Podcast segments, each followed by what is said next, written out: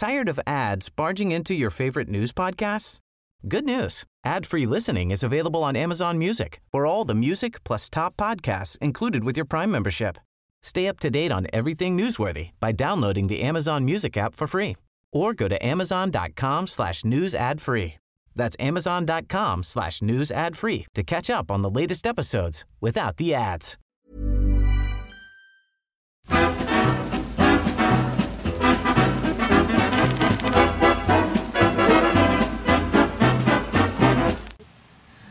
Grüezi miteinander, ich begrüße Sie ganz herzlich zu einer weiteren Ausgabe von Weltwoche Meilensteine der Schweizer Geschichte mit Professor Christoph Mörgeli. Mein Name ist Roman Zeller und ich wurde heute nach Liestal geführt. Und zwar ist das der Hauptort von Kanton Basel-Land. Und Christoph Mörgeli wird mir ganz sicher verraten, was es mit diesem Monument hinter uns auf sich hat. Lieber Christoph, kläre uns auf. Warum sind wir hier? Grüezi miteinander. In der Tat sind wir auf äh, dem Gelände des Zeughauses äh, Liestal, Hauptort Basel-Land.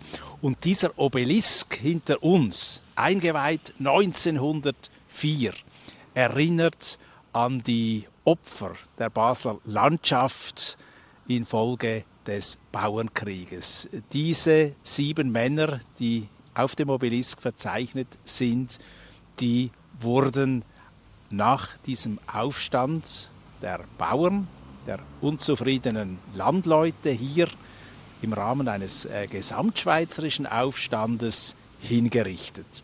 Und zu Ehren dieser Hingerichteten hat das Volk von Basel-Land dann äh, viele Jahre, Jahrhunderte später den Obelisken aufgerichtet. Von welchem Bauernaufstand reden wir konkret? In welchem Jahrhundert, Jahrtausend befinden wir uns äh, ganz konkret, lieber Christoph? Wir reden vom Schweizerischen Bauernkrieg des Jahres 1653. Wir müssen uns vergegenwärtigen, der Dreißigjährige Krieg ist vorbei. Die Schweiz wurde zwar nicht direkt Kriegsschauplatz oder nur ganz am Rande im Graubünden, das damals noch nicht schweizerisch war in dem Sinne, aber man hat dann die Auswirkungen doch zu spüren bekommen in Form äh, von äh, schlechter Situation für die schweizerischen Bauern, denn plötzlich wurde die Schweiz wieder beliefert, auch vom Ausland, wo man natürlich günstiger produzieren konnte. Und das hat die Preise zerfallen lassen. Auch war man unzufrieden mit den städtischen Obrigkeiten und über die Art und Weise, wie diese über die Landschaft, über die Bauern, über die Dörfer geherrscht hat. Und so kam es zu diesem sehr bemerkenswerten Aufstand, zu einer Art Revolution in der Schweizer Geschichte, ist eigentlich äh, in der Geschichte sehr, sehr selten ein solches Ereignis, aber in der Schweiz fand das statt um die Mitte des 17. Jahrhunderts und man hat sehr lange nicht darüber sprechen dürfen in der Schweiz, nämlich bis dann Napoleon die gesamte Schweiz befreite, sagen wir mal in Anführungszeichen. Kannst du vergegenwärtigen, wie ein Bauernleben eines Landwirtes ja, Unterschicht wohl in dieser Zeit, in diesem Mittelalter, 17. Jahrhundert, wie das aussah, wie arm waren diese Leute tatsächlich, wie hart war der Alltag, wie war das Bauernleben zu dieser Zeit? Wir dürfen nicht vergessen, dass der Großteil der Bevölkerung natürlich äh, vom Primärsektor gelebt hat. Das waren Bauern, das waren Landwirte. Und hier im Basel Landschaftsgebiet, da war die Landwirtschaft äh, relativ kärglich. Also das ist nicht vergleichbar beispielsweise mit dem Bernbiet, mit dem Luzernbiet, Solothurn auch oder dem heutigen Aargau. Da gab es doch äh, viele habliche Bauern und es waren dann auch eigentlich die Vordenker dieses Bauernaufstandes die zur Führungsschicht des Landes und der Bauern gehörten. Das waren keine Habenichtse und übrigens auch all die sieben Hingerichteten, die wir im Hintergrund verzeichnet haben, waren zwischen 50 äh, und 70 Jahre alt, hatten meistens dörfliche Ämter inne, waren also keineswegs Hitzköpfe oder gar Kriminelle, die sich einfach an einem Aufstand noch bereichern wollten. Gab es so eine federführende Figur, einen Chefrevoluzer, einen An, einen Revolutionsanführer zu dieser Zeit von den Bauern? Ja, der eigentliche Bauerngeneral äh, war äh, Niklaus Leuenberger aus dem Bernbiet, aus dem Emmental. Es gab dann aber auch äh, entsprechende äh, Persönlichkeiten aus dem Kanton Luzern, Christian Schibi beispielsweise. Das sind so die Namen von äh, führenden Persönlichkeiten. Und besonders ist eben, dass in jenen äh, Orten die Bauern sich sogar bewaffneten. Also sie haben sogar einen bewaffneten Aufstand gewagt. Sie belagerten Bern, sie belagerten Luzern im Basel-Landschaftlichen. Allerdings kam es nie so weit. Äh, da war die Bewegung eigentlich schwächer und sie hat äh, kaum Todesopfer gefordert. Es ist äh, geradezu absurd. Der Bauernkrieg hat in Basel-Land weniger Menschenleben gefordert als die sieben hier Getöteten im Nachgang. Was kannst du über diese sieben Getöteten genau erzählen? Was waren das für, für Männer? Das waren durchaus Verantwortungsträger, die hatten Ämter. Äh, einer, äh, der zu oberst äh, steht hier, das ist Uli Schad, der war Weber, hatte aber auch Ämter eben. Aus Oberdorf kam er und er war eine wichtige Figur er wurde auch als Haupträdelsführer eigentlich dann abgeurteilt und äh, im Juli 1553 nicht nur mit dem Schwert enthauptet, sondern sogar gehängt. Das war eine besonders entehrende Strafe und er bekam auch kein geistliches Geleit. Was, war, was hat das fast zum Überlaufen gebracht? Dass es zu diesem Bauernaufstand eben, wie du gesagt hast, eine, eine Seltenheit in der Schweizer Geschichte. Was hat das fast zum Überlaufen gebracht? Was war zu viel für die Bauern? Es waren dann äh, Übergriffe der Landvögte, Bußen, die man nicht verstanden hat, auch sehr, sehr hohe Besteuerungen, willkürliche Bestrafungen und vor allem im Luzernischen und im Bernbiet war es die Abwertung des Batzens, eine wichtige Währung für die Bauern und die Städter haben es so eingerichtet, dass sie ihre Währung in kürzester Zeit noch eintauschen durften. Das wurde aber natürlich auf der Landschaft nicht bekannt und die Bauern, die Landschäftler waren die Gelackmeierten. Was war die Folge dieses Bauernaufstandes? Wie, war, wie ging es dann weiter? Die äh, Bauern hatten äh, doch gewisse Erfolge mit ihren äh, Bittschriften, mit ihren Petitionen und dann sogar noch mit ihren bewaffneten Auseinandersetzungen. Sie haben, wie ich äh, erwähnt habe, praktisch eigentlich erfolgreich Bern belagert, Luzern belagert. Die Obrigkeiten haben sich zu Kompromissen dann entschließen müssen, aber kaum haben sich die Bauern zerstreut, wollte man davon nichts mehr wissen und hat fürchterlich Strafgericht gehalten. In Bern wurden 24 Menschen hingerichtet. Hier im Basel-Landschaftlichen waren es, wie gesagt, äh, sieben, aber etwa 80 äh, Menschen rund wurden hart bestraft. Sieben weitere kamen auf die Galeeren, die wurden also zu Galeerenstrafen verurteilt und äh, viele mussten ein Drittel bis zwei Drittel ihres Vermögens abgeben. Also die städtische Obrigkeit hat massivst durchgegriffen, zweifellos überreagiert in einer Art Panikreaktion. War das eigentlich, der, es wird ja immer so plakativ von der, von, von der starken Bauerlobby in der Schweiz gesprochen, auch politisch im, im Parlament. Unglaubliche Kräfte eigentlich, die da auf die Politik einwirken. In Bern war das so ein bisschen der Startschuss von der, vom starken Bauernstand in der Schweiz, auch mit sehr, sehr einflussreichen politischen Möglichkeiten. Nein, das war es nicht, denn man durfte dann äh, äh etwa 150 Jahre lang überhaupt nicht an dieses Ereignis erinnern. Es waren Lieder verboten, es waren Gedichte verboten. Wallfahrten ohnehin. Also man durfte darüber wirklich äh, nicht sprechen. Die Obrigkeiten haben das verhindert, bis dann ja 1798 die Schweiz äh, befreit wurde. Und nachher kommt dann allerdings diese Tradition auf im Laufe des 19. Jahrhunderts und der Höhepunkt wahrscheinlich der Ideologisierung dieses Bauernkrieges ist zur Zeit der Errichtung dieses Obelisken am Beginn des 20. Jahrhunderts. Es ist auch kein Zufall, dass damals hier nicht nur ein Nationalrat Sutter sprach, der natürlich äh, das Selbstbewusstsein der Basel-Landschäftler ausdrückte, sondern auch der Direktor des Schweizerischen Bauernverbandes, Ernst Lauer, ursprünglich ein Stadtbasler, aber er hat die eigentliche Bauernideologie des 20. Jahrhunderts geschaffen, äh, eine Ideologie, die natürlich äh, im Selbstbewusstsein der schweizerischen Bauern noch immer nachklingt. Du hast vorhin, gehen wir zurück zu diesem Bauernaufstand im 17. Jahrhundert. Du hast davon gesprochen, dass er brutalst, blutig niedergeschmettert wurde. Besonders hervorgestochen sei da ein ähm, ein, ein, Beka ein, bekannter Mann in Basel, der Herr Wettstein. Was hat er genau gemacht? Klär uns da auf, was war da seine Rolle bei diesem Bauernaufstand? Johann Rudolf Wettstein war damals Bürgermeister von Basel ist eine Persönlichkeit, die ich an sich sehr verehre. Er hat äh, Ausgezeichnetes erreicht für die Schweiz am Westfälischen Frieden in Münster und in Osnabrück äh, 1847. 48, nämlich die Loslösung der Eidgenossenschaft vom Deutschen Reich.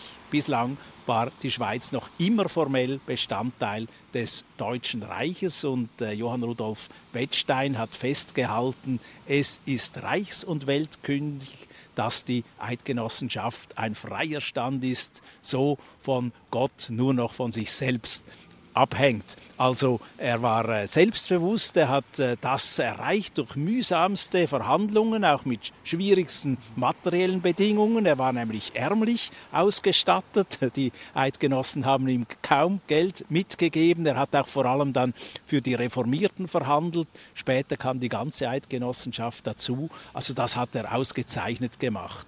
Wo er aber ein Kind seiner Zeit blieb, das war gegenüber diesen Aufständischen, das hat er als unglaubliche Rebellion empfunden, auch unterstützt übrigens durch die damalig orthodoxe Kirche, die protestantische, die auch eben das als schwerste Sünde beurteilte. Und so ist es denn außerhalb von Basel vor dem Steinentor zu diesen Hinrichtungen gekommen. Wie ich gesagt habe, sechs Enthauptungen und ein Mann wurde erhängt.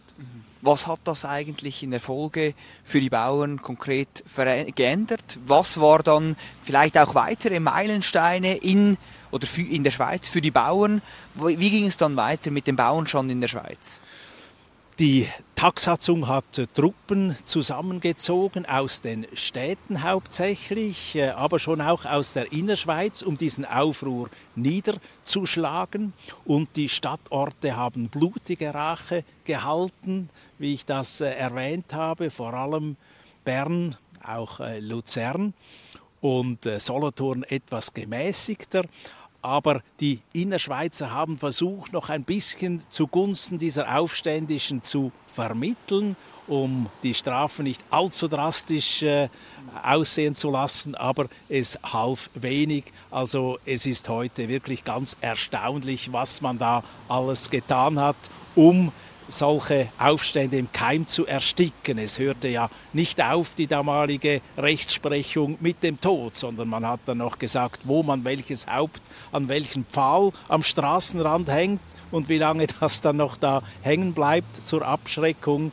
Also es waren äh, unglaubliche Torturen, auch noch nach dem äh, Tod, irgendwelche Vierteilungen und so weiter in der äh, Rechtsprechung. Aber seltsamerweise ist eigentlich äh, die basellandschaftliche aufständische Bevölkerung sehr, sehr gemäßigt geblieben in ihren Forderungen. Man hat zwar Bittschriften an die Obrigkeit äh, gerichtet. Man wollte aber das System, das politische, nicht äh, unbedingt umstürzen. Man hat auch nicht gesagt, man will zwingend politische Mitspracherechte, wie das andere Bauern damals getan haben. Aber es reichte schon, dass einzelne Basel-Landschäftler die Bauernlandsgemeinden besucht haben, dass sie sich dem Bauernbund angeschlossen haben dass eben solche drastischen Strafen dann verhängt wurden, die eigentlich in keinem Verhältnis standen zu dem, was die Basler auf der Landschaft hier gefordert haben. war irgendwie, war in der Zwischenzeit mal eine Versöhnung möglich? Hat man sich irgendwie gefunden? Hat man sich da die Hand gereicht? Friedlich auch? Frieden? Ein eigentlicher Friedensschluss in dem Sinne hat zwar formell stattgefunden, aber natürlich unter äh, größten Opfern der Bauern. Und äh, man kann im Nachhinein immerhin sagen, dass die Obrigkeit gemerkt hat, dass sie es nicht beliebig weit treiben kann. Zum Beispiel direkte Steuern wurden niemals in der alten Eidgenossenschaft eingefordert. Das wäre nicht durchzusetzen gewesen. Und man wusste, irgendwie muss man doch zusammen auskommen. Gerade auch äh, Basel war angewiesen auf das Hinterland, obwohl die Basel landschaftliche Landwirtschaft sehr bescheiden war vergleichsweise. Die Stadt Basel war immer angewiesen auf Kornlieferungen, auf Salzlieferungen aus dem Sundgau. Aber gerade das baselstädtische Salzmonopol hat die Landschaftler auch erbittert, denn Sie waren gezwungen, ihr Salz zu überteuerten Preisen oftmals in der Stadt zu kaufen, statt auf anderen Märkten, wo sie es günstiger bekommen hätten. Mhm. Es ist ja immer, bei diesen Bauernaufständen geht es um das Spannungsfeld von Stadt und Land. In Basel ist es natürlich besonders ausgeprägt. Da trennt trennen diese beiden ähm, äh, Orte oder Gebiete, Stadt und urbanes Gebiet und ländliches Gebiet, trennen Kantone. Wie Würdest du heute dieses Spannungsfeld Stadt-Land einschätzen? Was hat man vielleicht auch aus diesen Bauernaufständen, diesem ja, kriegerischen Aufstand, der niedergeschmettert wurde, was hat man daraus gelernt? Es ist klar, dass dieser Obelisk noch immer eigentlich Zeichen ist des äh, neu erwachten äh, Selbstbewusstseins der Basler Landschaft. 1904, äh, wie gesagt, mit martialischen Tönen auch äh, entsprechend errichtet und gefeiert. Das hatte natürlich äh, seine Spitzen gegen die Stadt Basel. Ich glaube nicht unbedingt, dass die Stadt Basler hierher gepilgert sind. Vielleicht tun sie es heute noch nicht. Wir sehen jedenfalls hier äh, am Fuße dieses Obelisken nur das äh, Wappen von Basel-Land. Also so gesehen war es sicher äh, eine Sache, welche die Landschaft lange beschäftigt hat. Und in Basel ist diese Trennung tatsächlich nicht friedlich verlaufen, sondern es kam zu einem Krieg 1833 und eigentlich zu einer gewaltsamen Spaltung. All das ist allerdings mittlerweile zum Glück vergessen. Also wir sind weit entfernt von äh, großen Konflikten oder gar Kriegen. Die beiden Halbkantone verstehen sich soweit gut und arbeiten auch in vielem gut zusammen. Du bist ja eigentlich, du bist ja auf dem Land aufgewachsen, in Stäfa, kennst allerdings die Stadt auch gut, hast da gearbeitet, in Zürich, Bern auch gewirkt. Was würdest du sagen, was wäre so was wären deine Versöhnungsratschläge zwischen diesem Stadt-Land-Graben, von dem wir immer wieder in der Zeitung lesen? Wie kann man diesen Graben kitten? Versöhnung, wie ist Versöhnung möglich? Versöhnung ist natürlich äh, möglich, indem man äh, die Selbstverantwortung sowohl auf dem Land wie auf der Stadt ungefähr gleich handhabt. Es wird zu Spannungen kommen, wenn die einen denken, sie sind die Dummen und finanzieren die anderen, die irgendwie ihre Füße hochlagern und äh, vielleicht dann von gewissen Transferzahlungen äh, profitieren in äh, einem Maß, wie es eben nicht mehr gerechtfertigt erscheint. Und da sind natürlich heute die äh, rot-grünen Städte schon etwas herausgefordert, gerade auch wenn Untersuchungen zeigen, dass äh, entgegen dem Bild des äh, so emanzipierten äh, städtischen Raums die Menschen auf dem Land äh, viel mehr oder wesentlich mehr arbeiten und auch die Frauen übrigens einen äh, anderen Prozentanteil an äh, werktätigen Frauen haben als zum Beispiel in der Stadt. Das ist doch eine erstaunliche Erkenntnis, wie wir sie zum Beispiel im Kanton Zürich gewonnen haben. Was versteht der urbane äh, Mensch, der Städter generell vom Land, was fasziniert oder was vielleicht ist das Faszinierende an der ländlichen Bevölkerung, am Land, am Bauernstand auch, was würdest du da herausgreifen? Es ist natürlich ein äh, härteres Leben, näher an der Natur. Äh, da wissen wir natürlich vor allem äh, um die kargen Bedingungen in unseren Bergen. Da hat unsere Bergbevölkerung wirklich große Herausforderungen zu meistern, von denen man in den Städten keine Ahnung hat, wo man natürlich gewissermaßen in den Pantoffeln in den öffentlichen Verkehr einsteigen kann. Da spielt auch die Motorisierung durch äh, den Individualverkehr nicht dieselbe Rolle. Und da muss die Stadt sicher aufpassen, dass sie nicht zu einer bevormundenden Haltung kommt, wie ehedem schon früher Einstmals haben die Städte natürlich die Landschaft bevormundet. Und das ist nicht gut herausgekommen wie wir sehen an diesem äh, Obelisk hinter uns, an diesem ja fast schon Mahnmal, ähm, diesem Meilenstein der Schweizer Geschichte. Vielen Dank, Christoph, für die Aufklärung. Ihnen danken wir ganz herzlich für die Aufmerksamkeit. Bleiben Sie gesund, genießen Sie das Wochenende und schalten Sie das nächste Mal wieder ein, wenn es wieder heißt Meilensteine der Schweizer Geschichte mit Professor Christoph Mörgeli. Vielen herzlichen Dank für Ihre Aufmerksamkeit.